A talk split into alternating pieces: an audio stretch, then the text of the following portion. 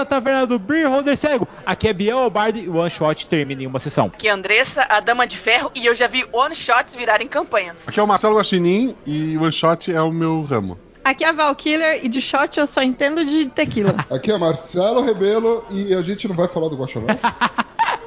Puxa uma cadeira, compre uma bebida que o papo hoje é one shot e não pode virar tequila. Mas isso depois dos e-mails. Então, Mori, o que me diz, amigão? Vai pegar uma chave de fenda pra eu terminar meu defibrilizador iônico ou não? Claro que vou, Rick. Aqui tá a chave de fenda. Ótimo, Mori, muito obrigado. Eu dou uma parafusada e duas parafusadas e. Maravilha, Mori, chegamos. Ai, meu Deus, Rick, é a gente!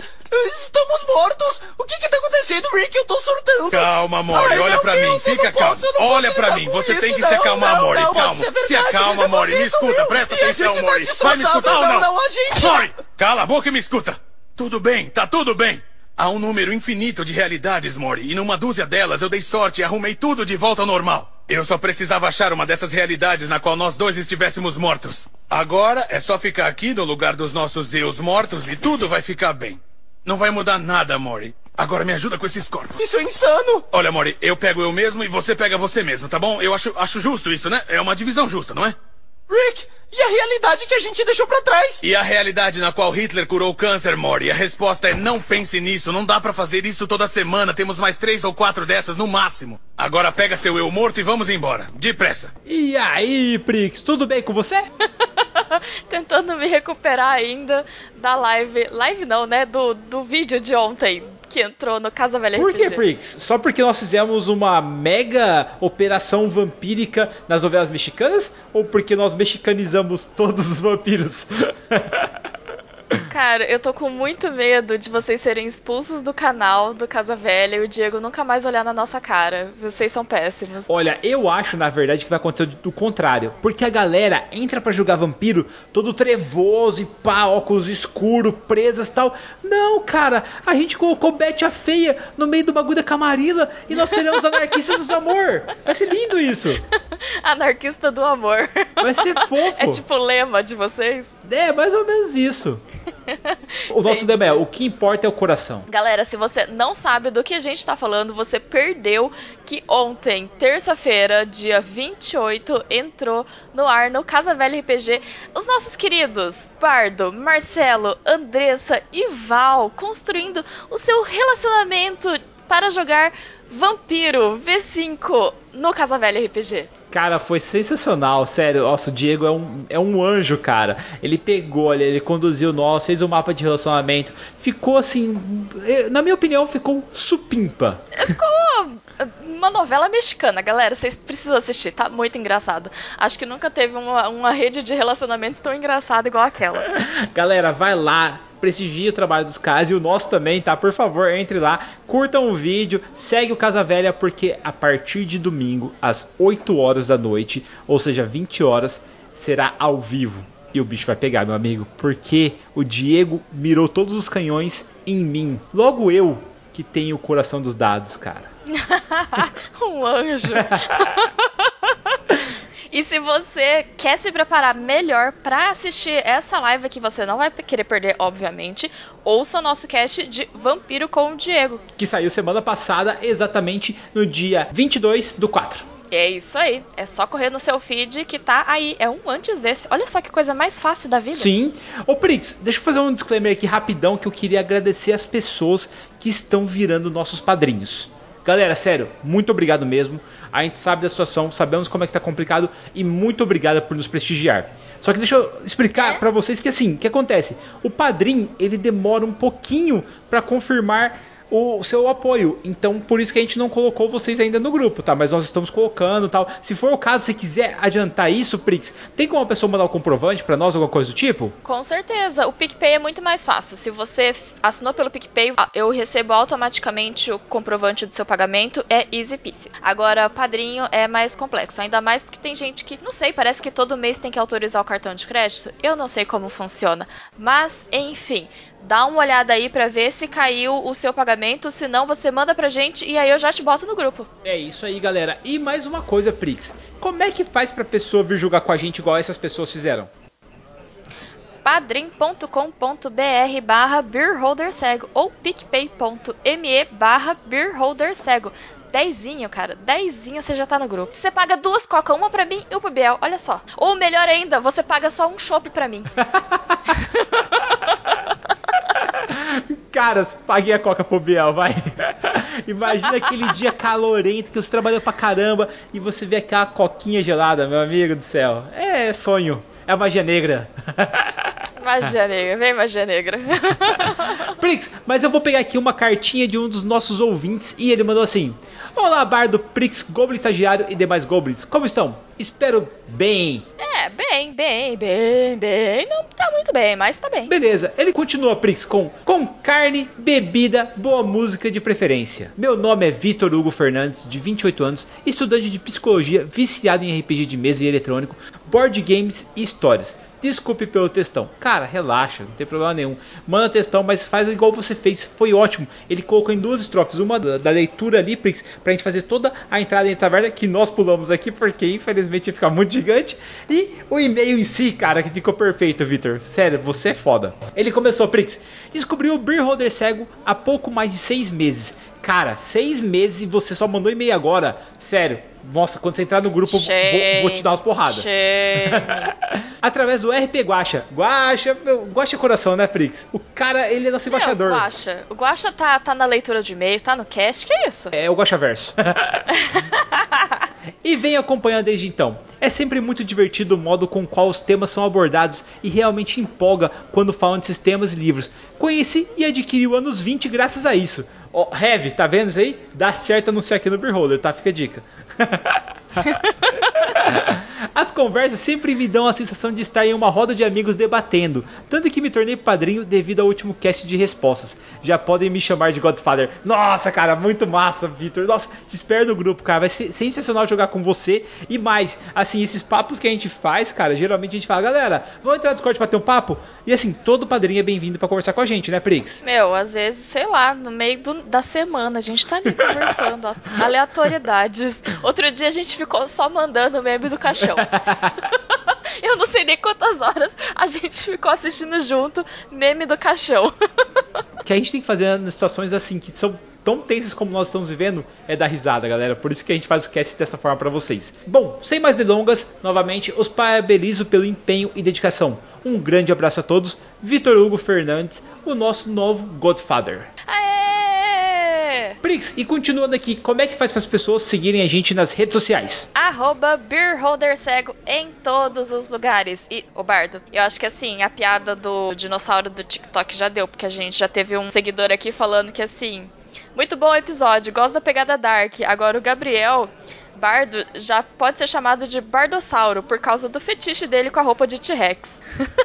Fala pra esse ouvinte em especial, meu amigo do coração, que você nunca correu ao lado do bardo vestido com uma roupa de Rex. E isso pode acontecer, cara. Só depende de você. Entra pro nosso grupo de padrinhos, que assim que a gente chegar a 300, a gente vai ter grana suficiente pra gente conseguir comprar a roupa de Rex pro bardo. Yay! Ouviu? Arroba Outsider Freedom. Aí, Outsider Freedom, ele é, o, é a liberdade que está lá fora. Imagina nós dois, liberdade. Eu e você correndo juntos com a armadura. Nossa, tô chamando de armadura já, Prix. A armadura de couro de tiranossauro. Nossa, cara do céu, sério. Ó, oh, meu, Pilota essa ideia, velho, que daí no próximo evento, quando passar a pandemia, eu tenho certeza que um dos dias eu quero ir vestido de T-Rex. E se der tudo certo, a gente faz o terninho, né, Prix? É, com mini bracinho. e se você quiser ter o seu e-mail lido aqui na próxima semana, contato arroba beerholdercego.com.br É isso mesmo, Prix. Mas e aí, bora pro cast? Bora pro cast. Primeiro vira essa chave, depois essa chave. Isso vai ativar. Aí você aperta esse botão que vai te dar cinco minutos para sair de lá. O que quer que você faça, não aperta esse botão. Porque isso vai disparar a bomba imediatamente e vamos todos morrer. Agora, repete o que eu acabei de dizer. Eu sou o Groot. Uhum. Eu sou o Groot. Isso, garoto. Eu sou o Groot. Não! Esse é o botão que vai matar todo mundo. Tenta de novo. Galera, muito obrigado por estarem aqui na taverna tomando tequilas, tomando jeans para falar de um tema muito legal. Vamos falar sobre one shots, como se preparar para fazer isso e para isso, lógico, chamamos o mestre Marcelo Guaxinim para falar de como planejar suas campanhas e sair daqui um mestre total de one shot. Cara, na realidade é muito difícil narrar um one shot. Tipo, pode parecer fácil porque é uma sessão mais curta, com começo, meio e fim, como o Guacha faz parecer, mas na verdade é muito difícil. Muito complicado você manter na linha, criar algo realmente, como a gente tá falando, curto, coeso, com início, meio e fim. É muito mais difícil do que parece. Mano, na real, é impossível narrar um one shot, cara. Porque a galera começa a desenvolver a história e o negócio começa a ficar legal, ficar legal, e cara, quando você vai ver, já tem uma campanha de um mês. Mas assim, uma coisa que sempre falaram pra mim. Ah, quando eu apresento o, o programa pra quem não, nunca ouviu. Ah, mas one shot, uma aventura só, não dá tempo de desenvolver nada. Cara, dá, dá sim muita coisa.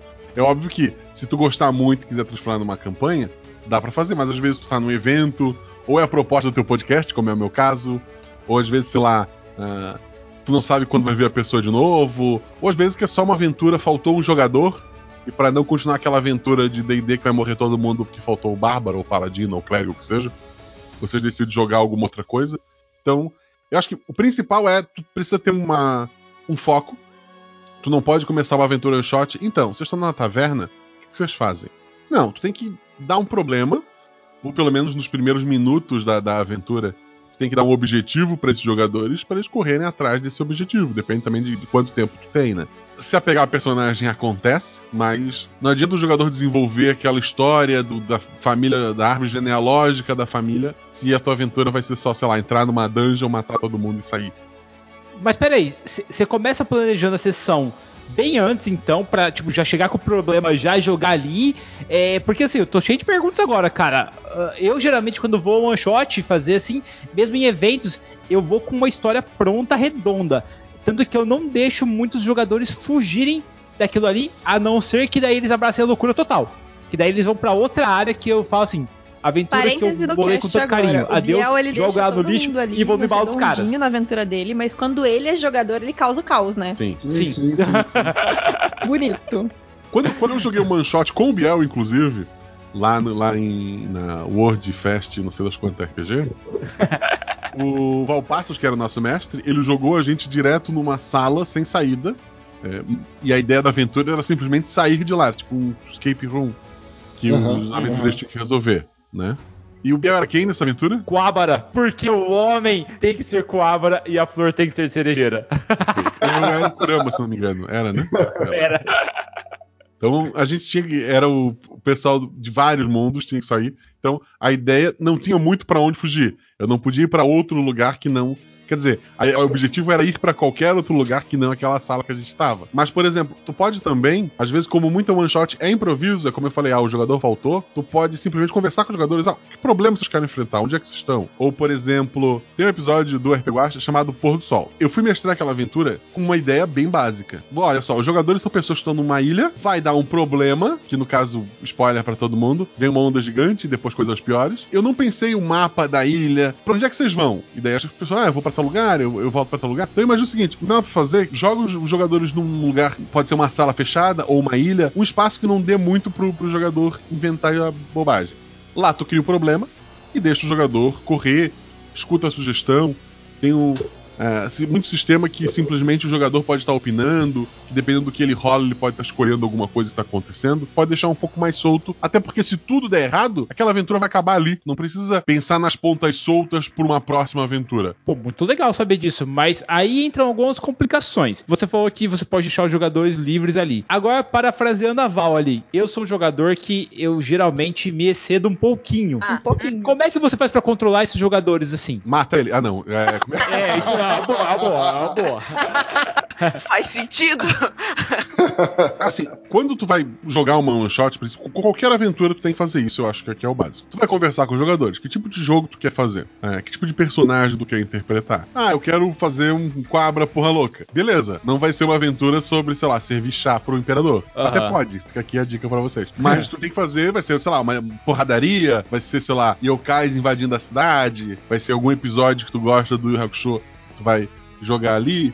ou sei lá, um, um dungeon daquele. Ah, o grupo gosta muito de de DD. Ah, o grupo vai entrar numa dungeon, eu vou sorteando aqui. Ah, os monstros tem tabela lá no livro dos monstros, não sei se a quinta edição ainda tem. Quinta edição ainda tem sorteio de, de aleatório de monstro e tesouro? Tem sim, você pode fazer. É, aí tu vai sorteando e vão indo, tipo um board game com interpretação, talvez. Mas tu vai focar de acordo com o grupo. Não é assim, ah, eu quero mestrar uma manchote de vampiro. Aí eu chego lá, sei lá, todo gótico e o pessoal tá querendo ser o anão e o bardo, sabe? Realmente, eu acho que essa parte de conversar com o jogador, a proposta do Money Shot, né, explicar pra ele o que, que você tá fazendo, como você tá fazendo aquilo, por que você tá fazendo aquilo, né? O que, que, que vai ser abordado nessa Money Shot? Ah, vocês vão proteger, a gente vai defender uma cidade, né? A proposta é que vocês estão numa cidade que está sendo atacada por goblins e de alguma forma eles estão atacando a cidade, vocês conseguem capturar um deles, descobrir por que, que eles estão atacando, vocês vão resolver um problema mais físico, um pouco mais de porradaria, esse tipo de coisa. Ou então vai ser alguma coisa dentro de um palácio, onde a rainha tá com problemas de traição lá dentro e, e tipo, ninguém sai até que se descubra o culpado e os ministros estão tentando resolver um problema, né? Essa coisa mais social dentro da história. Pra explicar pra todo mundo, olha, gente, o conceito vai ser esse. Porque é, essa coisa de expectativa do que vai acontecer no jogo é interessante, né? Já que vai ser uma one shot, para que todo mundo aproveite de uma maneira mais ampla o jogo que está acontecendo. Em, em eventos, o que, que a gente normalmente faz? O que eu recomendo, o que acontece? Eu levo fichas prontas, com personagens já pré-determinados para aquilo que a gente vai fazer. Por exemplo, tipo, se eu vou fazer uma, uma, um jogo mais de porradaria e tudo mais, vou levar fichas de personagens mais de porrada, mais que tem mais luta, mais CA, esse tipo de coisa. E se eu vou fazer uma coisa mais de intrigas e tudo mais, outro tipo de personagem. Explicando sempre para os jogadores como aquilo está funcionando. Porque se você leva.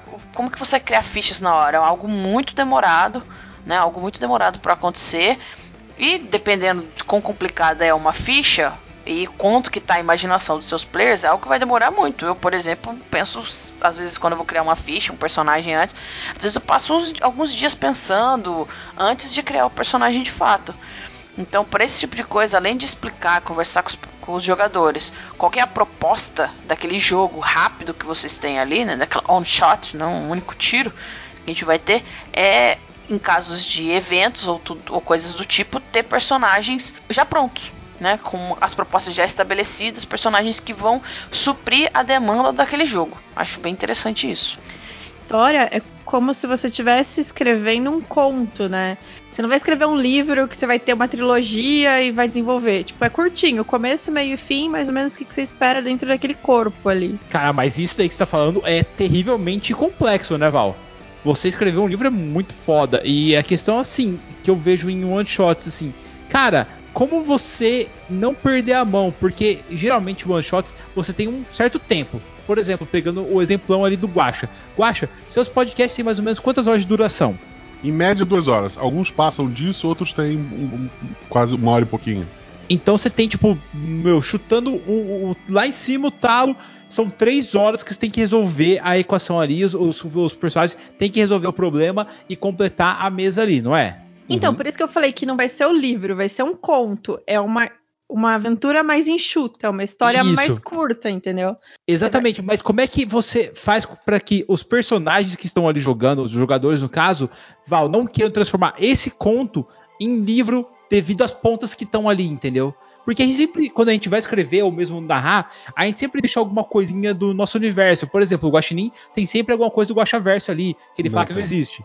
Não. Mas sempre tem alguma coisinha e tal. Então, assim, o que, que você poderia fazer aí para não deixar essa ponta solta? Ou você deixaria para no futuro esses personagens, ou esses jogadores que jogaram que você fala assim, pô, foi legal, cara, queria jogar com esse cara de novo, igual a Andressa sempre fazia aqui nos eventos. Aquela questão de você, assim, colocar mais ou menos objetivos comuns e condução. Você tem que improvisar enquanto o seu jogador tá improvisando. Ele dá o checkmate e você vai lá, rebate para te levar pro caminho certo. Porque querendo assim, você não vai ter um final único, porque isso não vai funcionar. Você tem que ter possibilidades. Mas você tem que fazer com que essas pessoas sejam conduzidas nessas possibilidades de uma forma que seja legal, que seja divertido e que eles estejam a fim de, de curtir.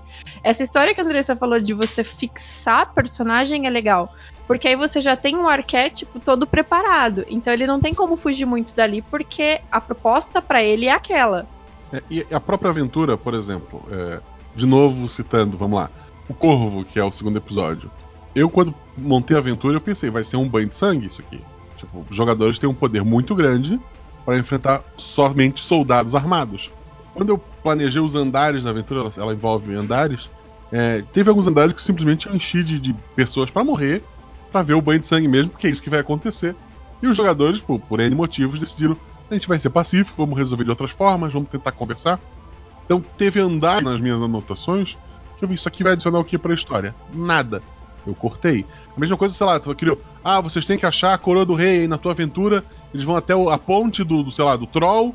E lá eles encontram uma pista que leva para uma outra pista. Aí depois passou duas horas e estou na segunda pista. Eu preciso levar eles para a terceira pista. Por que eu não ponho aqui o que eles precisam para ir logo para a cena final? Tem que ter Faz esse controle terrorismo. do tempo. É. Igual o Biel, vocês têm tanto tempo pra chegar em tal objetivo. Gente, o relógio está contra você. Tem isso também. Uhum. Acho que no caso é importante, uma coisa legal é ter um final mais fechado. Pra mim, né? O que, que funciona pra mim é ter um final hum, mais batido, sabe? Tu, tu dizer assim, ah, vai terminar dessa forma. É assim que, o- que, que esse jogo vai terminar. Então, pra mim, funciona pra eu poder manter os personagens, né, os jogadores no trilho, de fato, tipo, eu puxo, tipo, porque senão a história se alonga, né, já que o RPG a gente cria muito, pode fazer muitas coisas, no Monoshot já não permito tantas criações, tantos degringoladas de, de escolhas. Então, por exemplo, se o personagem tá demorando muito, era para eles estarem na Casa Vermelha, no final da rua, e eles estão no começo da rua, e eles estão na Casa Amarela no final da rua, Pô, eu pego o que era pra acontecer na Casa Vermelha e jogo pra Casa Amarela. Pô, o que ia acontecer lá vai acontecer aqui agora. Então, pelo menos 50% de como a história vai terminar, eu tenho pronto. Eu tenho uma expectativa e uma condução pra levar aquele final. Tem um final muito aberto, diferente do que a gente tem numa campanha, que muita coisa pode acontecer, o mundo continua girando enquanto os personagens estão fazendo outras coisas, e quando eles voltarem nesse lugar, muita coisa pode ter mudado. No Monoshot, você espera que o começo, meio e fim aconteça ali. Então, algumas situações vão acontecer. Um, o fim pode mudar de uma forma ou de outra, mas não de uma maneira com- completamente surpreendente, como numa campanha, por exemplo. Eu acho que é, é, esse time do, do narrador de efetivamente falar, poxa, eu programei isso para duas horas, passou meia hora e nada se desenvolveu. Cara, vou começar a jogar na cara deles pra começar a andar. E aí, eu acho que esse feeling do narrador de sentir agora tá na hora de jogar, agora tá na hora de segurar um pouquinho. Ou porque também acontece o contrário, né? Às vezes você pensou numa aventura de três horas e a galera resolveu em 10 minutos. Aí você fala, putz, e agora? Então eu acho que esse feeling de tá, tá nesse ritmo, não tá, precisa acelerar, precisa diminuir, é fundamental pra você conseguir chegar no tempo que você se propôs, né? É, o exemplo da Casa Amarela ali, por exemplo. Os jogadores estão muito tempo na Casa Amarela. Se a Casa Amarela começar a pegar fogo, eles não vão ficar tanto tempo. Então, se tu precisa que os jogadores saiam por algum motivo, dá um motivo para eles saírem. Ou sei lá, os jogadores estão estão resolvendo tudo muito rápido. Em vez de fogo, sei lá, coloca zumbis ou bandidos ou guaxinins invadindo a cozinha para dar aquele medinho no- nos jogadores. E no final Barata voando, cara, ninguém fica. Barata voando, ninguém fica. Põe uma barata voadora É, aí. já era, cara. É, põe alguma coisa, tu simplesmente fica, tá, não, é uma sala. Ah, tá, rola. Ah, é, não achou. Ah, não, tu achou um papel. Então, é, o papel. É, tu desdobra o papel. Não, o papel é uma receita de bolo. Tá. E o- tá, tem um livro, é, mas o livro é só. Não, não importa agora. É, aham, é história. Sabe? E daí fica uma hora assim, tipo, os que não dormiram ganharam a partida. Então, mas esse é É um mais outro ponto. dinâmico, né? É, exatamente, Val. Como é que você consegue ter um dinamismo na sua mesa pra não deixar as pessoas dormirem? Porque você prende a atenção hoje tanto do seu jogador como do seu ouvinte. Como que você faz isso? Você tem que colocar algo que não seja, tipo, naquela linha tênue de manter sempre aquele padrão moderado, aquele não, vamos procurar. Gente, o, o mestre tem que ser o causador do caos em certos pontos. Porque isso faz com que a pessoa tenha que se virar de forma rápida, ela tem que ser ágil. Só que para isso o mestre tem que ser ágil também. Então, assim, ah, você viu que ele tá abraçando aquilo ali que, que ele, você não queria? Meu, joga na cabeça dele uma coisa que ele exploda ali. Não, eu preciso fazer rápido, eu preciso agir. Porque assim, a gente vê muito jogador que é mais pacato, e aí não funciona um one shot pra esse tipo de jogador, né? Ou ele acorda ou ele morre. Hum, isso é bem interessante, Val. Não, é não. Não, você, você falou um negócio bem legal. Ou ele acorda ou ele morre. Geralmente pessoas trabalham muito bem sobre pressão e outras nem tanto. Como que você consegue diferenciar o seu jogador, Val, para você saber que tipo de pessoa ele é? Aí na mesa Eu. de one shot. Padrão de voz, tipo de tomada de decisão. A gente sempre vai ter um líder na campanha, na mesa, não tem jeito. Então, assim, você pega esse que se destacou e, querendo ou não, você vai ter que jogar coisas que ele vai conduzir a toda a equipe, mas, querendo ou não, você tem que colocar ali pontos específicos que ele não vai ter que dar conta de tudo. Se o amigo não acordar e se ele não fizer esse amigo acordar, ele acaba sendo prejudicado também. Então você pega esse jogador mais proativo e faz com que ele trabalhe para você. Você traz ele pro seu lado. Ô, Val, mas jogar, tipo, beleza, eu concordo, sempre vai ter alguém, pelo menos na maior parte das vezes, né? Porque também pode acontecer de não ter. Mas não vai ficar chato pra quem não é proativo? É isso. Tipo, meu, vai lá, faz, vai lá, faz, vai lá, faz. E aí o cara que é mais observador tal, talvez esse cara não se engaje tanto. Não sei. Vocês acham? Então, assim, é, é complicado, porque às vezes o, o cara que não é proativo, ele não quer ser proativo, ele quer seguir a história, ele quer ajudar numa decisão ou outra. Talvez criar, tipo, ah, o personagem dele é o único que faz tal coisa. Criar uma situação de que ou ele se mexe, ou todos vão pagar por isso. E daí ele vai se sentir mais importante, ou fazer todo mundo pagar por isso, que às vezes acontece também. É, mas assim, tem caras que eles, eles querem simplesmente acompanhar a aventura como se eles estivessem assistindo um filme. E aí É, não tá errado vezes... também. Se É, o cara tá ali pra então, isso. Sim, É a ideia. O cara tá se divertindo, valeu. exatamente é esse ponto. Concordo. Aí que tá o negócio, galera. O certo de uma one shot legal é você achar um ponto de equilíbrio que todo mundo se divirta.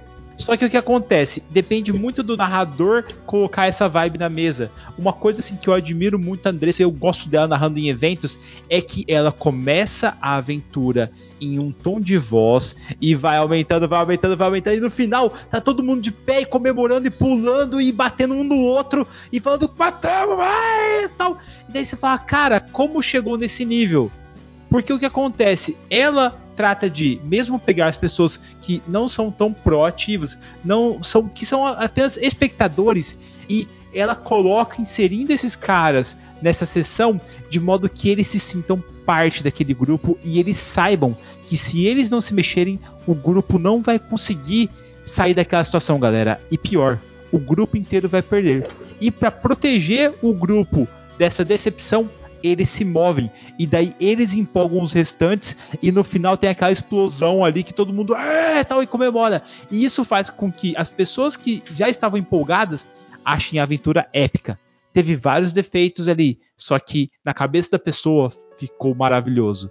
E é isso que você tem que achar quando você vai narrar, não é mesmo? É isso que importa, na verdade, né? Se o cara achou épico, cara, independente se houve erro ou não, foi épico, cara. Sim, concordo totalmente, cara. Mas a questão é, dicas pra gente chegar nesse ponto, galera. Uma, um slogan que eu queria botar no, no, é, no RP Guacha, na realidade, para Agostinho, e foi negado pela Deb. Beijo, Deb. era. Era pra, pra- quando fez um ano, eu disse, pô, vou mudar o slogan, né?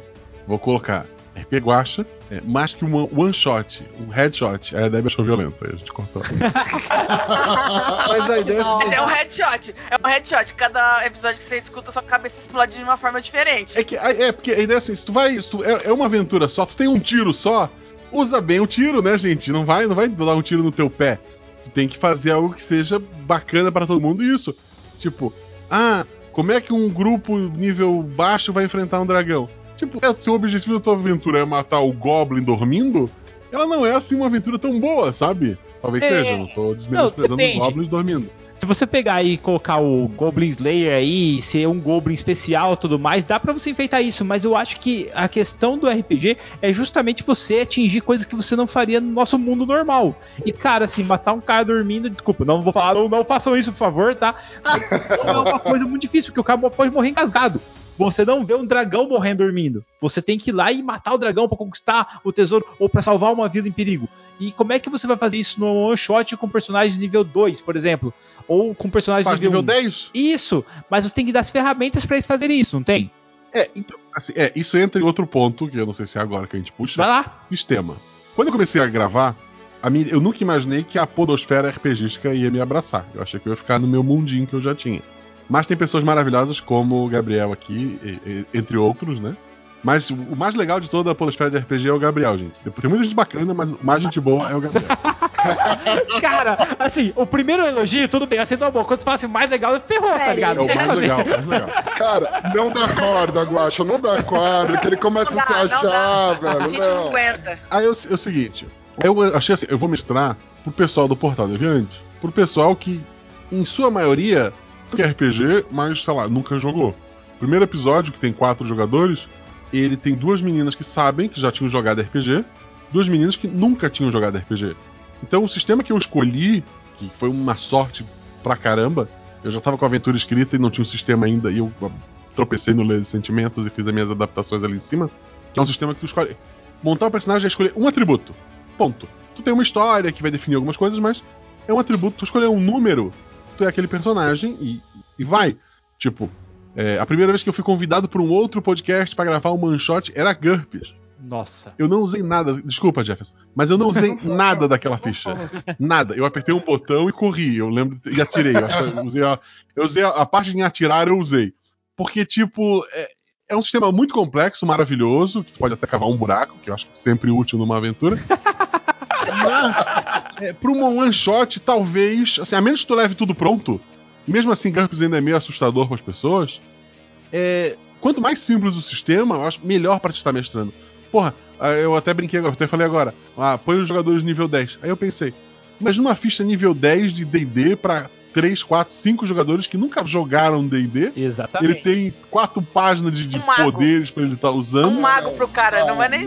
Dá, é, dá um mago assim, tipo aqui, ó. Tem que ler essa tese aqui e aqui tem uma explicação. Tipo. Cara, eu, eu sou fanático por GURPS. E eu concordo plenamente com você. GURPS não, Obrigado. não é um sistema pra jogar one shot. A não ser que a galera já conheça e tudo mais. Mas assim, Sim. você vai fazer uma ficha de três páginas, que é a ficha do GURPS, são três páginas. E tem um monte de skill que o cara não faz a menor ideia do que é. E ele não vai usar, cara. Por mais que tenha todo o gostinho de, do que é o GURPS pra quem gosta, não é um sistema. E até D&D, às vezes, é, eu acho que é um sistema legal pra fazer, porque a maioria conhece, mas eu que não conheço muito de D&D, no one shot eu fico perdido, cara. Eu acho pesado, cara. eu acho também pesado, acho. sério. Então, assim, é, ele diz que é sorte, mas eu não acho que é sorte. A adaptação que o Guacha fez pra um one shot é perfeita, cara, porque é um atributo, o mestre que vai se preocupar com quantos dados vai rolar e tudo mais, e pro cara é muito fácil ele saber se ele acertou ou não. Ele só vai saber se ele tirou menos ou mais e vai comemorar, cara. Então, é, eu acho que a escolha do sistema é um ponto fundamental também. Tem Terra Devastada, que a gente adora também, que é um sistema super fácil para one shot. Então, eu acho sim que o mestre tem que levar em consideração isso. Em vez de um Call of Cthulhu, um rastro do, do Cthulhu, que o rastro é mais simples, né? É, tu tem opções mais simples da, das coisas mais complexas. Ô, mas eu sei que eu sei como hackear o sistema do Guacha. Guacha, você tem o, o- no- Você pegou esses sentimentos e adaptou pra é, guaxinins e gambiarras, né? Sim. Lembrando que sempre que você fala guaxinins e gambiarras, eu lembro do Rocket Raccoon pegando o olho do cara lá no filme do de Guaxinins da Galáxia. Mas, Mas não é isso? É, É muito isso. também, velho. Cara, o esquema é o seguinte: você faz um bárbaro, meu, tão inteligente quanto uma porta, e coloca atributo 1. Pronto, cara. Seus problemas estão resolvidos. Você sempre vai conseguir sucesso. Por que você não vai. Tá, não. Tu, Assim, assim. tu errou duas vezes. Primeiro que é de 2 a 5. É isso, você coloca o 2 ali, tá ligado? E daí. E É o segundo, cinco. que quanto maior É o atributo, mais, mais- é, o a- teste físico é o teu no atributo ou menos. Por isso que eu sempre morri, cara, jogando com o Guaxinim, velho. Porra, mano, Cara, não tá explicado. Eu vou te mandar os stickers no. tem um guaxinim forte, aí tá o atributo subindo, e tem o guaxinim estudando, eu vou te mandar, vai ser bem- Cara, eu quero aqui, ó, ó, Shelly. Você jogou comigo, Fenka, vocês jogaram comigo, vocês não me avisaram na hora. Mancado de vocês. Queriam ver o caos. É, o primeiro TPK do- da história da RP Guacha tá aqui o Gabriel provando que ele entende realmente. Que se baseia em um atributo, tá manjando legal. Já que tu puxou a Shelly, tu, tu comentou dela, isso é, é interessante que a gente citou também. Às vezes, mais importante até que o mestre tá ali experiente, tem um jogador entre o- os jogadores que sabe o que tá fazendo. Porque ele pode estar ajudando os outros jogadores. Tipo, não precisa ficar se preocupando em explicar a ficha pro. Ah, tem uma pessoa que sabe menos. Coloca sentada a pessoa que sabe mais. Ao invés de tu ter que parar a aventura pra explicar pra aquela pessoa o que, que ela tem na ficha, tu tem alguém pra estar te ajudando. Ou como faz a Shelly, que gravou tanto RPG, acho que ela pode dizer que é do RPG, tipo, não precisa nem falar os outros projetos dela. Ela, se tu pegar episódios dela, tem episódio que ela é essa líder, que, que a Val até citou, esse personagem que vai puxar a aventura. E tem personagem que ela voluntariamente se apaga, ou faz um personagem mais tímido. Tem aquele episódio seu especial de Dia da- das Mulheres, que é o tipo certo de garota. O personagem dela ali, ele tá mais apagado porque ela, ela fez um personagem mais tímida. Tem a Isa, que, que é uma, é uma pessoa assim, mais explosiva, então que conduziu a, a aventura quase toda. Ela, ela, mesmo ela tendo jogado várias aventuras, ela sentiu, ah, essa não é a aventura que eu preciso puxar, essa aventura que eu vou sair um pouco do foco pra deixar os outros brilhar, embora ela tenha os momentos dela e tal. Então, ter um jogador experiente pra ajudar a puxar o grupo, ajudar a estar explicando a ficha ou, ou dando ideias, né? Tipo, em vez de ó, vai lá, em vez de. A gente tinha falado antes, em vez de dizer, por que, que tu não vai lá e faz isso? Por que tu não diz, olha, tem isso aqui na tua ficha, tu pode fazer isso, tu pode fazer aquilo, pode fazer aquilo outro, o que tu acha? Em vez de simplesmente dar uma ordem, tu pode dar opções. E às vezes o jogador mais experiente ele pode estar fazendo isso por você. Cara, isso é muito legal. Mas aí, esse jogador, Guacha, você considera ele um aliado do narrador ou simplesmente você não pensa em utilizar esse jogador para fazer alguma traquinagem com os outros jogadores? Por exemplo, uma traição, estilo Andressa ou Marcelo sempre fazem. Depende, depende assim. ah, se- se- é o que eu digo, se é pra- é- tem que ser divertido pra todo mundo. Uhum. Se a tua ideia no final fazer todo mundo odiar a Andressa porque ela fugiu no, no helicóptero sozinha, ou simplesmente vai, vai ser bom pra aventura, o pessoal vai rir, então vale a pena. Se não, se pessoal for pro pessoal ir puto, porra, perdi porque a Andressa me, me tra- traiu, sabe? Entendi. Pô, isso é muito legal, cara, de levar em consideração. Muito bom. Isso é bom porque, principalmente, você sabe na hora se o seu plot twist vai agradar as pessoas ou não. E isso é uma coisa muito legal de colocar nas aventuras, galera. Só que, assim, não é uma coisa que você deva usar sempre para não ficar marcado, mas também Sim. não é uma coisa que você deva deixar de usar. Como é que sabe a medida disso, Guacha? Você que é um experiente em plot twist aí, cara. Eu não faço ideia, eu tô, eu tô na sorte até hoje. Eu, eu já fui jogador, não dormi na noite após a aventura, assim. Mas. É, tipo, eu, eu me senti. Ele continuou me amando, os jogadores, mas eu, eu me senti muito mal depois. Mas assim, Por quê? cara, é porque, assim. O que não dormiram foi uma aventura, não foi nem um motivo de, sei lá. É que era um plot. Não existe um Guaxaverso, mas era um episódio ok. A gente, a gente tinha que tantas coincidências. E eu chamei os jogadores que são os teóricos desse Guaxaverso inexistente. Eles ficaram debatendo até o dia seguinte de onde aquelas coisas se. Cara, eu acordei e o meu WhatsApp tinha um milhão de perguntas, tipo. Ah, mas e o fulano fez aquilo? Por que isso tem não sei o quê? Sabe, eu, eu, eu respondi pra ele assim, ó. Vão dormir, Guaxaverso não existe. O nome disso é sadismo. É, gente. não, mas É. é. Mas assim, a aventura do jogador se sentir mais chocado, demorar um pouquinho mais a dormir. E o legal é tu conversar com o teu grupo sempre. Ah, pessoal, vai ser uma aventura de terror. Tem gente que não gosta. Eu já convidei gente pra gravar RPG, eu acho, falei. Aí a pessoa perguntou, é, uma- é sobrenatural? Eu assim, é. Dela, eu não quero gravar, porque eu tenho medo.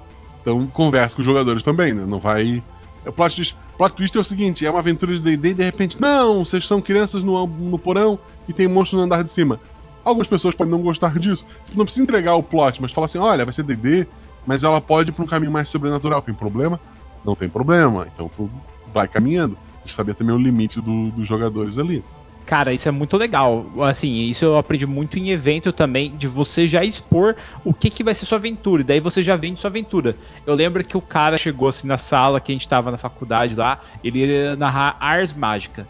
E ele chegou assim, já tava chegando o pessoal entrando na sala e ele, galera, eu vou narrar aqui uma campanha. eh, Aliás, vou narrar aqui uma one shot estilo Harry Potter, aonde vão ter as casas, vão ter o desafio tal. Os caras, ah, legal tal. Aí eles olharam pra mim e falei, então, galera, aqui na mesa vocês vão ter que matar zumbi ou vocês vão ser parte do bando. E aí? Todo mundo sentou na minha mesa, cara, foi automático, entendeu? Então, assim, é, é o, é o modo de você já expor já o que, que vai acontecer na mesa, até porque as pessoas não podem ser surpreendidas de uma forma ruim. Em especial, por exemplo, uma aventura que tenha meninas e tu vai, sei lá, tem, tem muito nerd imbecil. Não é você ouvinte, são outros nerds imbecis. Mas que tem uma visão diferente ou que acha que fazer uma menina ter medo é botar ela numa situação, um abuso, uma violência gratuita, sabe? Um negócio ou uma, uma situação que vai mais para um lado picante, alguma coisa assim. Que tipo, não, cara, tu faria isso se fosse, sei lá, a tua mãe ou a tua irmã jogando? Então não faz, sabe? Tem, tem que ter esse tato, sabe? Saber o que tu tá fazendo ali e piadinhas, é, tu não sabe a religião da pessoa, ou mesmo orientação, algumas coisas que tu não vai colocar ali porque tu vai estragar a tua aventura, tu vai estragar para todo mundo que tá ali porque tu foi um babaca, né? Cara, eu acho que a palavra-chave é ter empatia, velho. É se colocar no lugar do outro e, na boa, se você não sabe que se vai ofender ou não, não faça. É. Sim. Na Se você boa, achar que tá faça. sendo ofensivo, não faça. É é exatamente isso, cara. Não, não tem por que ser babaca, tá ligado?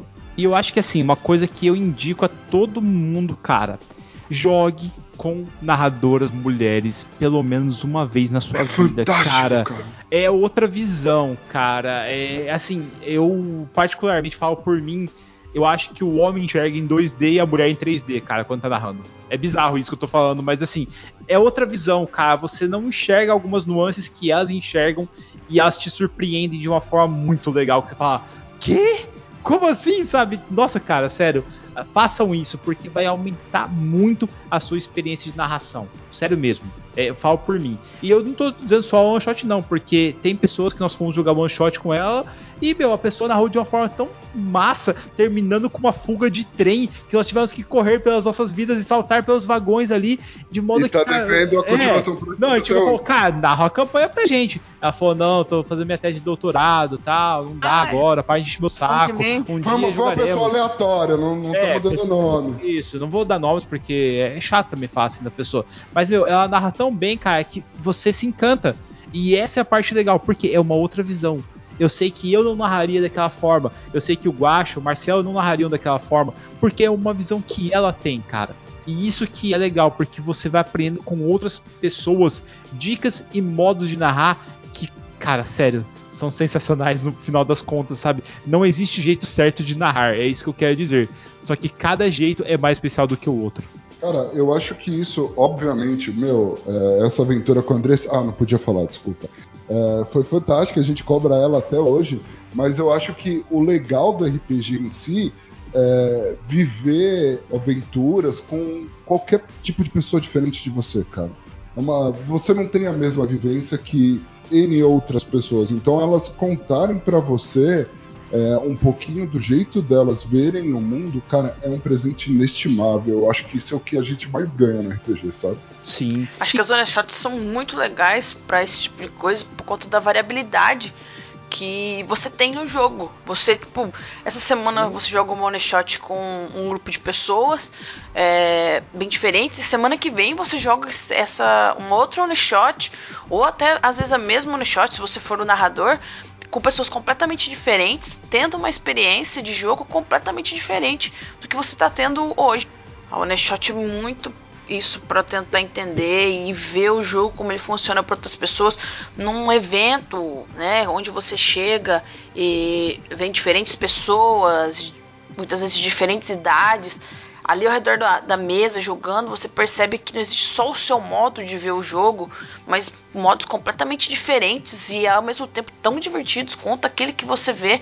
E é muito bom para complementar toda essa ideia RPGística. As one shots são muito boas para isso, para você ter uma ideia dinâmica, para você ver uma resposta dinâmica dos jogadores e formas diferentes que as pessoas jogam. Oh, isso é muito legal, isso é muito bom. Você cresce como pessoa, né? Não, não é só como jogador e narrador. Você cresce, você cresce como pessoa, dando.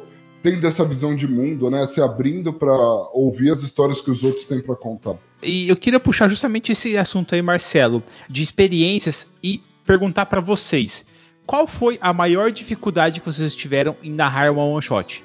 Tipo, meu, assim, a coisa assim mais complicada que vocês já passaram, que vocês tiveram que adaptar, que vocês tiveram que dar um jeito ali. Internet. A internet é uma coisa triste, sério. Não, no, no atual momento é muito complicado você narrar pela internet. Realmente tá complicado. Eu tô pensando. Eu tô pensando Tá, então- shots que eu narrei, cara. Então, então vou falar pra mim, cara. Seguinte, a maior dificuldade que eu tive foi um evento que eu queria adaptar uma aventura de Dungeons Dragons fala- chamada A Forja da Fúria. que é uma aventura sensacional.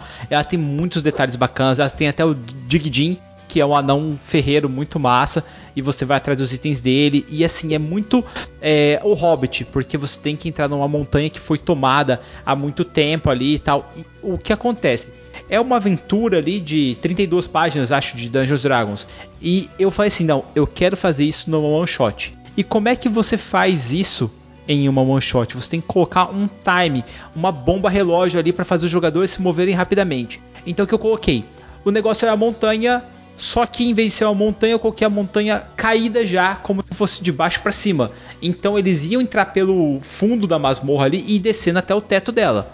Ao mesmo tempo, eu coloquei um, um curso de água que estava inundando o local. Então, se eles demorassem muito, o último nível, o nível que teria mais tesouros em tese, já estaria inundado. Então, eles não conseguiriam chegar lá. E essa foi a sacada que movimentou a mesa para fazer os jogadores andarem mais rápido. E o que, que eu fiz? Eu não dei tanta ênfase em combate. Eu coloquei eles para negociarem com as pessoas dali da dungeon, porque a dungeon tinha todo um ecossistema. No primeiro piso tinha os hobgoblins ali, os orcs.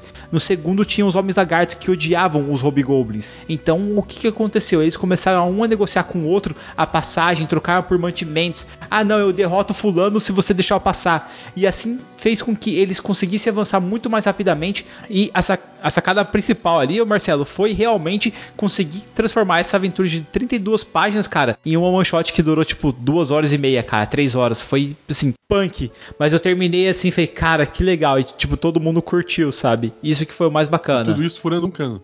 Exatamente. Como furar um cano. Cara, essa questão, ó, eu acho, essa questão do time bomb eu acho muito legal, de dar um tempo pra galera se movimentar e tudo mais. E eu tava pensando aqui na maior dificuldade que eu tive, e foi uma aventura que eu narrei recentemente, eu nem lembro, foi em GURPS, mas aí eu fiquei, tipo, duas semanas explicando pra galera ficha e tal, então não foi em evento. E aí a galera se apegou tanto, porque a gente ficou duas semanas falando dos personagens, que aí quando eu comecei o one shot, a galera queria desenvolver o personagem, tá ligado? E tava cagando porque tava acontecendo pro mundo. e, é, aconteceu. E aí, no final das contas, eu falei, cara, eu tenho um tempo para terminar isso. A galera queria fazer uma campanha e, e eu me propus esse ano a narrar mais one shots, né? Então eu, eu cara, eu queria terminar o negócio e a aventura não andava, a aventura não andava. Aí chegou uma hora que eu falei, galera, beleza, é, narra aí uma cena do que você quer desenvolver. Aí a pessoa narrou tal, tudo que ela queria desenvolver, o outro se envolveu, papapá. Eu falei, não, beleza, galera, agora vamos pra aventura. Então a galera extravasou o que eles queriam, tá ligado? O que tava, ia demorar duas horas, demorou três. Mas aí a galera pôs pra fora esse, essa o personagem, né? Deixei eles entrarem de cabeça no personagem, joguei um desafio e aí a aventura andou e, cara, ficou bem boa a aventura. Eu curti bastante. A minha maior dificuldade no on shots, assim, em histórias, foi conciliar grupos muito diferentes, não em pensamento, mas em idade. É, os meus principais one shots foram feitos em eventos e o evento aberto, né, aberto ao público, gratuito para para trazer, né, a galera para jogar RPG, para conhecer.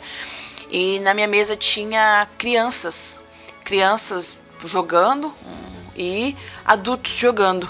E isso criou uma, um conflito de da forma de jogar, as crianças bem mais dinâmicas, querendo interagir com todo o mundo, às vezes contando, vamos dizer assim, contando mais do que eles deveriam da história, coisas que os adultos queriam manter segredo, as crianças bem dinâmicas, querendo interagir com tudo, falar com os NPCs, fazer o jogo andar, e os adultos querendo ser mais, mais vagarosos na história, fazendo a história é, andar mais um pouco mais devagar para tentar descobrir mais coisas, para tentar não revelar muitas, muitas outras no caso.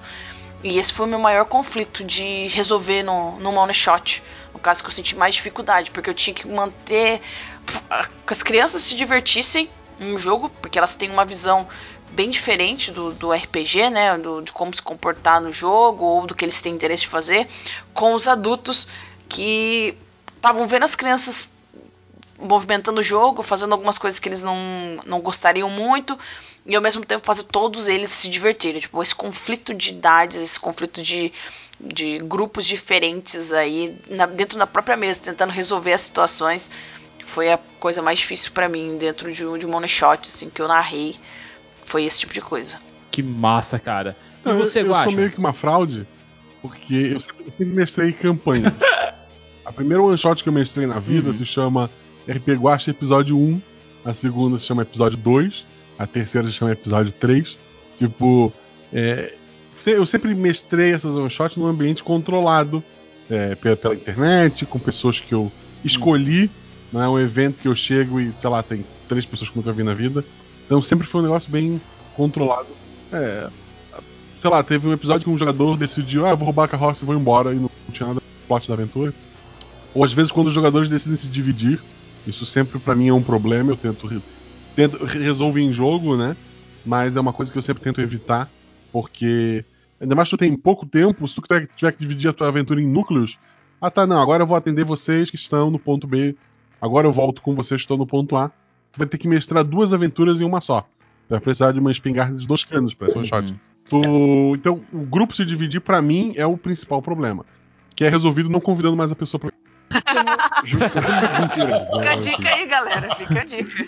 Ô, Guaxa, mas você controla bem a galera ali, tipo, você falou assim que você controla, faz um ambiente bem controlado. Esse ambiente bem controlado é porque todas elas ocorrem no seu mundinho particular, certo? No Guaxaverso. Não, cara, ele tinha que falar isso, Marcelo. Caramba, eu preparei a armadilha, Marcelo, e você caiu nela. Não, cara, mano. Pegou o Marcelo errado.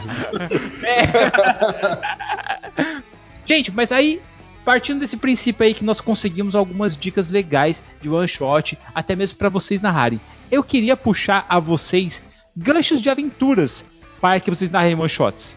Começando por você, Guaxa. Vai lá, dá um gancho aí, mas assim, não precisa ser um, um- um plot que você vai usar numa aventura do Guaxa Verso, tal, lá do, do RP Guaxa. Pode ser uma aventura qualquer.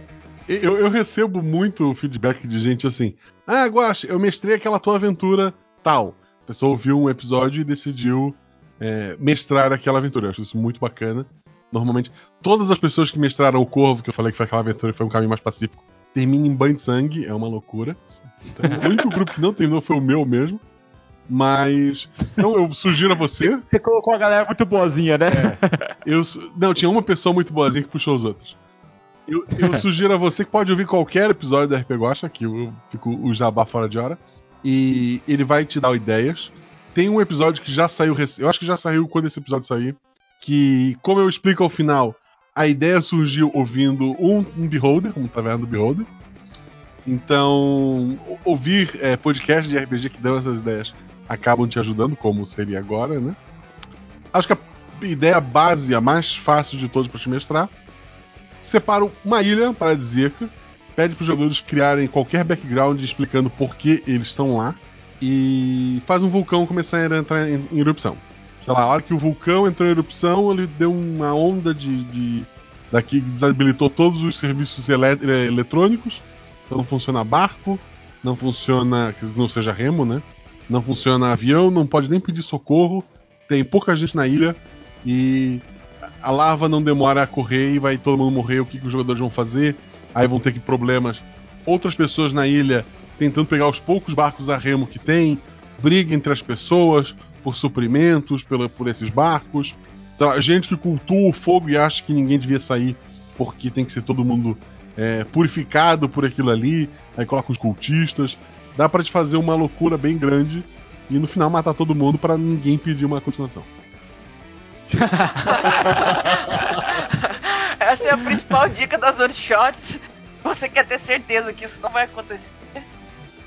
Mata todo mundo. É uma boa saída. E pensando nessa saída, eu eu queria puxar uma pessoa pra dar dica, que é a Val, cara. Porque a Val ainda não narrou, galera.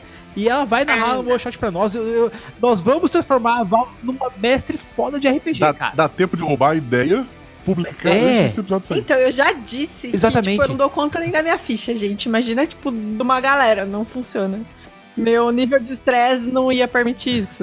A gente é comportado. Aham, eu conheço. Igual que nem. É, Mas você assim, eu ia querer mestrar uma. ver- Não, não ia querer mestrar. Eu ia querer Ah, participar quer, de uma né? aventura. Que é sim, que é sim, que a gente sabe. de Dungeon World, que a gente tava conversando esses dias, pareceu bem bacana, assim. E a aventura ela ia começar numa. num local, numa, numa vila ali separada, que tem uma taverna, como sempre tem uma taverna, e de tempos em tempos encontra uma galera lá, só que ela enco- encontra uma galera torta. Então, assim, tipo, vai o bardo, tipo, mestre muso do rock and roll, cunha pintada, cabelo moicano, e, tipo, faz uma música que ninguém curte muito. Chega um, um bárbaro de tanguinha lá, que todo mundo zoa que, apesar dele ser forte, dele ser grande, ninguém sabe dele ter batido ou matado ninguém. Tem tipo uma, uma ranger que foi expulsa porque ela é excelente no arco para qualquer pessoa que você queira que ela acerte, inclusive aquelas que você não quer matar. E aí vai nessa pegada. Entra um druida que, tipo, comercializa umas ervas. Entra um alquimista que já evoluiu um pouquinho mais, tá ali numas balas, nos doces. E aí, eles- e aí eles chegando ali, tipo, curtindo a noite, eles acabam passando a noite inteira nesse lugar e ninguém percebe que eles estão pra lá. Quando eles saem no, no outro dia de manhã, eles começam a perceber que a vila inteira ela tá cheia de goblins. E assim, não tem ninguém mais. Tipo, o prefeito tá. virou um goblin, o padre, tipo, tem um goblin vestido de padre. E aí a galera começa a ver que eles não se transformaram. E eles começam a interceder por isso. No dia anterior foi uma bruxa na cidade. Ela foi maltratada, como sempre. É, todo mundo zoava ela e humilhava ela. E ela joga uma praga na cidade. Essa praga que ela jogou transformou todo mundo. E a única forma que eles têm agora é de ir atrás da cabana dela pra tentar fazer com que, né, ou mate ela ou que ela reverta o feitiço. Só que até chegar lá, ela tem vários protetores no meio da floresta. Então, o objetivo deles é ir dar um fim. Eles podem voltar como heróis e ganhar muita grana por fazer isso. Porque, assim, no intuito dela, todo mundo que se diz um falso uma falsa boa pessoa se transformou em Goblin. Eles sabem que eles são quebrados, então por isso eles continuam ali os falsos heróis. Então eles têm a chance de ir voltar como herói, de ir voltar e pegar o dinheiro e vazar, ou de, tipo, causar o caos na cidade ali e fazer com que os goblins partam pra cima deles pra se proteger. Então, assim, eu faria uma aventura mais ou menos nessa pegada. Cara, eu, eu mataria todo mundo da cidade, falava, é tudo Goblin, vamos matar, Essa vamos matar, pegar final, o final dela é bom. Só gente confiável. O Biel acabaria com a Sony Shot em Sério, é o problema dos 10 minutos, Não, você vira o prefeito. Você vira o prefeito da cidade, mata. agora eu vou co- coordenar, né? Eu vou comandar essa bagaça toda. Cadê as pessoas? Senhor, elas eram os goblins que matou. Não, e aí. Olha, tragam mais pessoas. Não, e tem isso também. Você pode, tipo, pegar a É. cidade pra você, mas quem vai trabalhar pra você? E outra, e se vem uma revolução desse uma galera, assim, mas uma galera, você querendo ou não tá em menor número. Você pode ser bom, mas será que você dá conta de tantos números que vão vir pra cima de você pra te Você, você não precisa dar conta de tantos números, só tem que usar algum, a certas pessoas como exemplo. A Andressa me ensinou isso. Mata metade, escraviza a outra metade. Tá tudo certo. Exatamente. Como a Andressa me Me ensinou. deixando mal na frente do guache, hein? Certo. Andressa, então, aliás, eu vou pedir pro Marcelo antes, porque ele é café com leite e eu deveria ter deixado ele antes de todo mundo. Mas como foi o outro Marcelo primeiro, então eu estou em crédito ainda. Vai lá, Rebelo, puxa sua, Cara, seu ultimamente eu tô lendo Changeling, cara, e eu tô adorando o sistema. Então não necessariamente você precisa fazer em Changeling, mas o, o plot que eu pensei é mais ou menos assim. É, os Changelings estão numa cidade é, onde eles nasceram e tudo mais, e eles começam a, a ver que algumas coisas estão mudando na cidade. Então as pessoas estão deixando de ser criativas, as pessoas estão deixando de ser felizes e tudo mais. E aí eles têm que ir pro sonhar para descobrir o que tá acontecendo. Chegando no sonhar, sonhar é aquela loucura, né? É um mundo baseado nos sonhos. E aí, cara, você fica à vontade de colocar qualquer inimigo que vier na sua cabeça maluca e deixar a galera ir, é, sei lá, entrar num, no campo respectivo de um escritório e ver que a galera que tá lutando só para pagar boleto tá sendo afetada e tudo mais. E no final você põe uma criatura absurda que tá sugando todo o glamour da cidade. Eu acho que ia ficar bem legal. Essa ideia de ficar pulando de um plano para outro, sabe? Vai pra, vem pro plano material, corre pro plano de sonhar e etc. E uma outra recomendação que eu queria dar, fazendo um jabá pro Guaxa, uma aventura dele que eu amei e eu ainda vou narrar ela um dia, é a dos passarinhos, cara. eu acho aquela aventura fenomenal, velho. Você acabou de ganhar uma desvantagem. Explodiu! Você ganhou uma desvantagem chamada Luana na tua vida, aguarde. Cara, eu amei aquela aventura, velho. Fez todo mundo do meu laboratório escutar essa aventura porque ela explodiu minha mente. Cara, se você não ouviu ainda, que tá ouvindo a gente, vai lá e quando acabar o episódio, escuta, porque é O fantástico. pior que é engraçado. Duro que eu não vou poder jogar porque eu já ouvi. Droga, fui tapeado. O, o pior que é engraçado. que, ah, esse episódio, quando eu terminei assim, ah, ok, é um episódio que o pessoal vai achar ok. Aí a galera amou.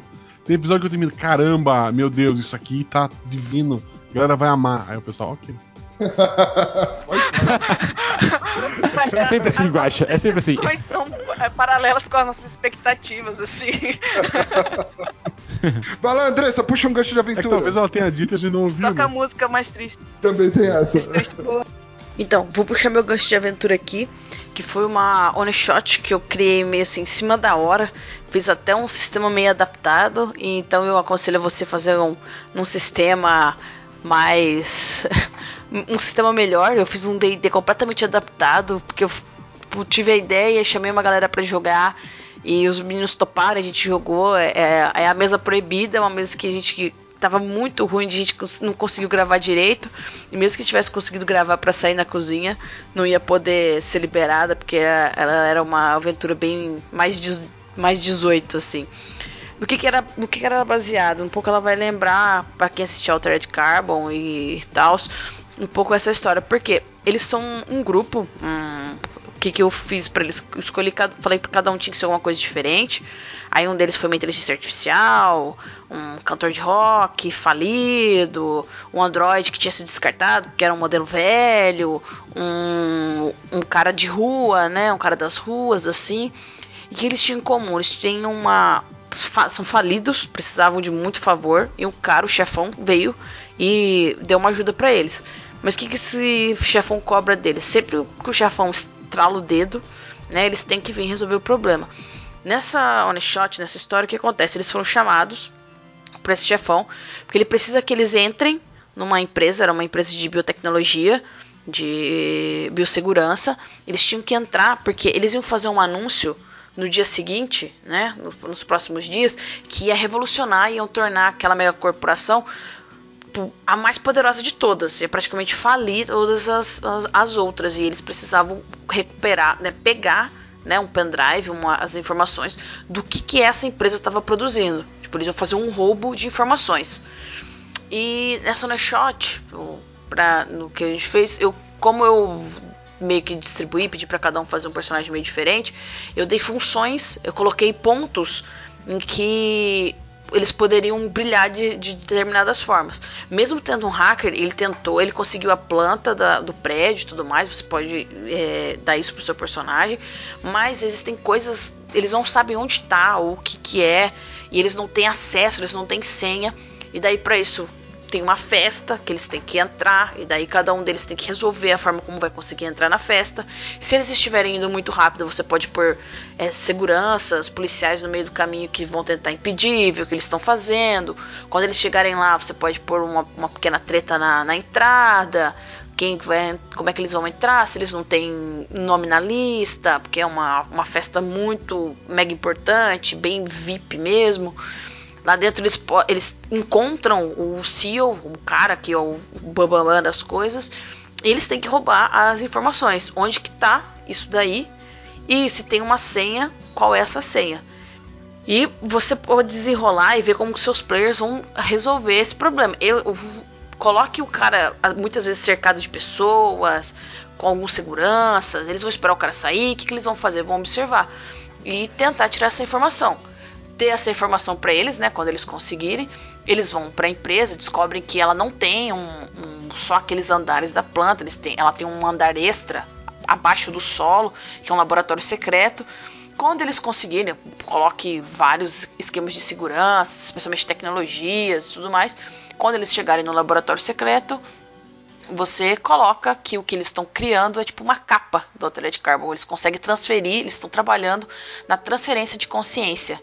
E, e eles têm esse protótipo com, com os corpos ali em, em grandes tonéis, né, cheio de, de solução proteica, né, para manter a, aquelas capas ali é, funcio- funcionantes, né, até fazer a transferência. Os meus personagens resolveram isso fazendo um download pela Siri. Eles fizeram um download, salvaram no pendrive, fizeram um download, fizeram um esquema para eles também. Eles tiveram, fizeram muitas coisas erradas e acabaram caindo na segurança. A segurança acabou chegando, a polícia foi chamada. Um deles, que era o hacker, que era uma inteligência artificial, conseguiu no último instante fazer o próprio download do, do corpo biônico, né, o corpo de Android que ele tinha, voltar para a rede, mas ele está bem fragmentado em vários pedaços na rede, está meio perdido. O Android, que era o Android de combate, ele foi alvejado, destruíram ele, porque ele era o, era o maior perigo deles ali, né, na questão física de combate, destruíram. O Rock, né, o, o nosso astro do Rock foi preso e foi pego, né, ali e o nosso cara das ruas conseguiu Que fugir. é o que eu espero do Tá cara das pelas ruas. ruas né? aí. Tá Mas antes isso. disso, como ele tinha feito o download, ele tentou barganhar com os caras, não conseguiu fazer uma barganha para ser livre, dizendo que tinha, o cara achou que era mentira, que era uma bullshit, e no fim ele liberou os dados confidenciais da, da pesquisa na internet. E aí a história acabou aí. Mas o pessoal enrolou em alguns pontos, a gente foi se alongando, teve uma- umas conversinhas e essa on shot durou, dual shot, foi duas sessões, mas foi bem legal, dá pra você usar aí esse essa sistema cyberpunk, né, essa, esse sistema cyberpunk, com uma aventura onde você pega um grupo bem diferente e coloca pontos bem estratégicos para cada um usar, poder usar suas habilidades e brilhar, né, os momentos de brilhar. Mas é bem interessante. Eu, eu gosto desse conceito de roubar e cada um é diferente, estão devendo um favor. Essa é a minha ideia aí pra One Shot de hoje. É. Cara, e eu vou puxar aqui o meu gancho de aventura que é um pouco mais simples. A Andressa falou ali de tecnologia, de cybergun, cyberpunk e tal. Cara, o que, que vocês acham de um Terra Devastada onde vocês estão vivendo a sua vida normal e de repente discos voadores chegam dos céus? E esses discos voadores são cheios de aliens ali, só que a gente não viu os aliens ainda. E eles soltam lasers pela Terra, aonde eles fazem nossos maiores medos se tornarem realidade, se tornarem inimigos a serem vencidos. E você e seu grupo, por exemplo, tem que encarar um boleto com uma armadura metálica gigante com espada e escudo, ah, destruindo tudo, porque os boletos nunca perdem, eles sempre O vencem. Guacha falou que você tem que falar com seus jogadores que coisa que tem medo, você tem que contar pra eles antes de começar, Verdade, entendeu? Não pode. Então, mas aí você poderia utilizar várias coisas, por exemplo, o cara do Opala Preto, o Homem do Saco, entre para outras coisas que presidente. você pode trazer da sua infância. É, Biel para presidente e tudo mais tal. E faz com que as pessoas ali, tipo, se divirtam e eliminem coisas que a gente vence no cotidiano, coisa que, cara, tira a gente, sabe, do sério no cotidiano. Quem nunca chegou em casa tinha aquele boleto pra pagar, esqueci, caramba, nossa, não dá tempo agora, tal, tudo mais.